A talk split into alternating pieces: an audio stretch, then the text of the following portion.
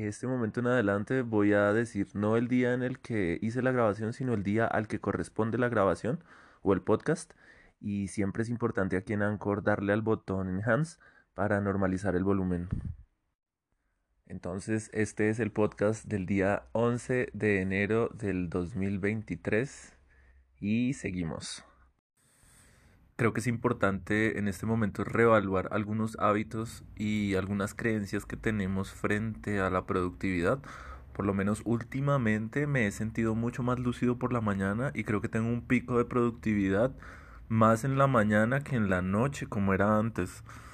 Eh, empieza a bajar ese pico y más o menos a las 3 de la tarde eh, ya eh, me cuesta muchísimo más trabajo enfocarme y desarrollar las actividades que quiero.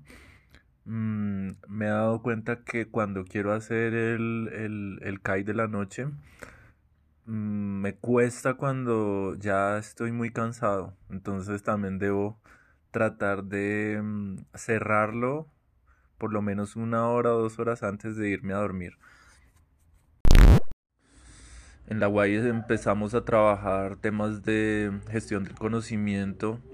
y ya se ha creado una estructura gracias a los flujogramas que tenemos ya establecidos y al esquema que hemos creado de ontologías con sistemas, subsistemas, procesos y subprocesos. Entonces vamos a Vamos a, en primer lugar, crear toda la ontología para la gestión del conocimiento del cargo de director de negocios inclusivos y posteriormente eh, ir bajando a todos los las responsabilidades que se tengan ahí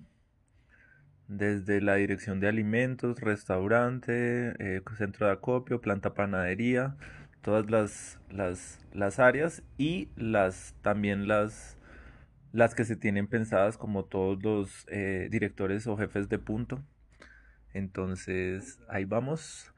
empieza a unir la ontología con absolutamente todo, como ya lo hemos dicho en varios de estos podcasts.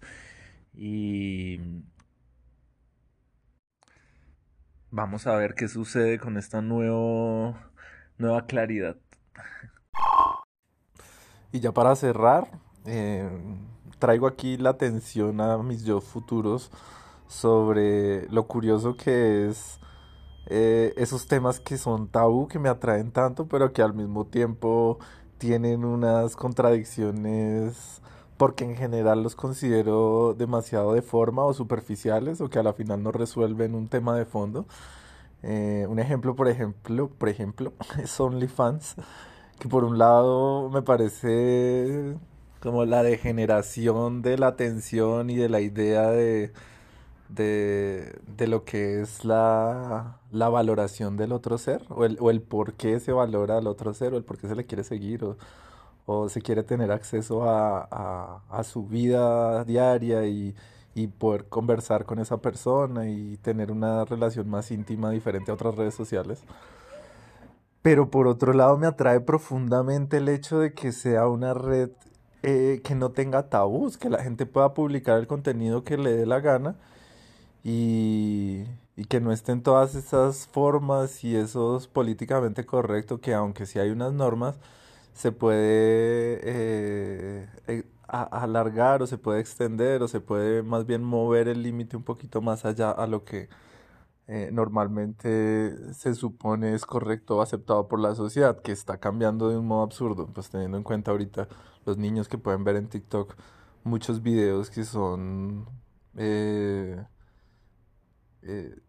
que pueden dañarle su cabeza o su sistema de gratificación que si no llegan en el momento que son los afect los puede llegar a afectar entonces pues, está esa contradicción no por un lado me parece súper positiva la apertura la diversidad el que todo el mundo tenga acceso a todo pero por otro lado también sé que hay unos modos de maduración y de ser de las cosas y que, mm, y que y de profundidad y de sentido. Entonces, como equilibrar los dos al tiempo me parece algo muy interesante y si puedo empezar a involucrarme un poco con, con todo este tema, pues no sé, eh, creo que tengo mucho por aprender ahí.